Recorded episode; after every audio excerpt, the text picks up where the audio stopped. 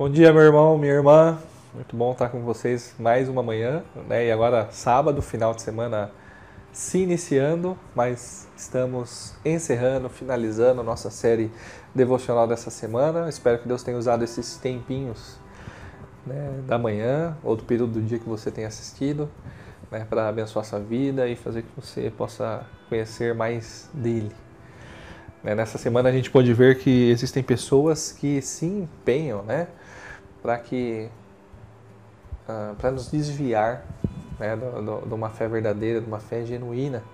Essas pessoas elas pregam um, evangelho falsificado, ensinos falsificados, né, e também elas se esforçam uh, para levar né, mais pessoas né, para caminhos falsos também. Né, se você for assim como eu, acredito que em alguns momentos você pensando nisso, né, nessas pessoas que falsificam o evangelho, você já tenha pensado como eu pensei, né? E fica na, na cabeça, né? Por, por, que, que não acabam com a raça desse sujeito, né, desse sem vergonha? Ah, se eu tivesse, assim vai, né? E na minha cabeça sempre vem, né? A, a ira dos homens não produz a justiça de Deus. Né? Mas uh, não é esse texto que eu queria compartilhar com os irmãos hoje. Né? E olha, olha só que interessante, né? O que Paulo diz para Timóteo, né? em 2 Timóteo 2, 24 a 26. 2 Timóteo 2, 24 a 26. É, ao servo do Senhor não convém brigar, mas sim ser amável para com todos, apto para ensinar, paciente Deve corrigir com mansidão aqueles que se opõem, na esperança de que Deus lhe conceda o arrependimento, levando-os ao conhecimento da verdade, para que assim voltem à sobriedade e escapem da armadilha do diabo, que os aprisionou para fazerem a sua vontade. É, Paulo nos diz né, que aquele que serve ao Senhor né, não, não, não convém é, ficar entrando em brigas, não é assim que a gente age.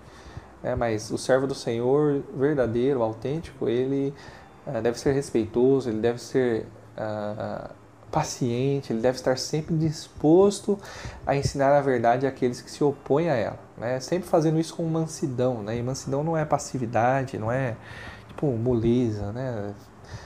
Mansidão é, é, envolve firmeza, né? mas é uma firmeza temperada. É uma firmeza sob controle. Né?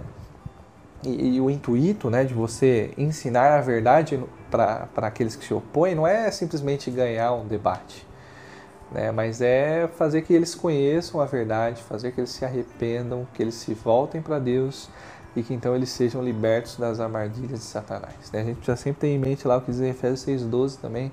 Né? Nossa luta não é, é, é, contra a carne, contra o sangue, né? não é contra seres humanos, né? mas a nossa luta é contra a Satanás e a sua ordem.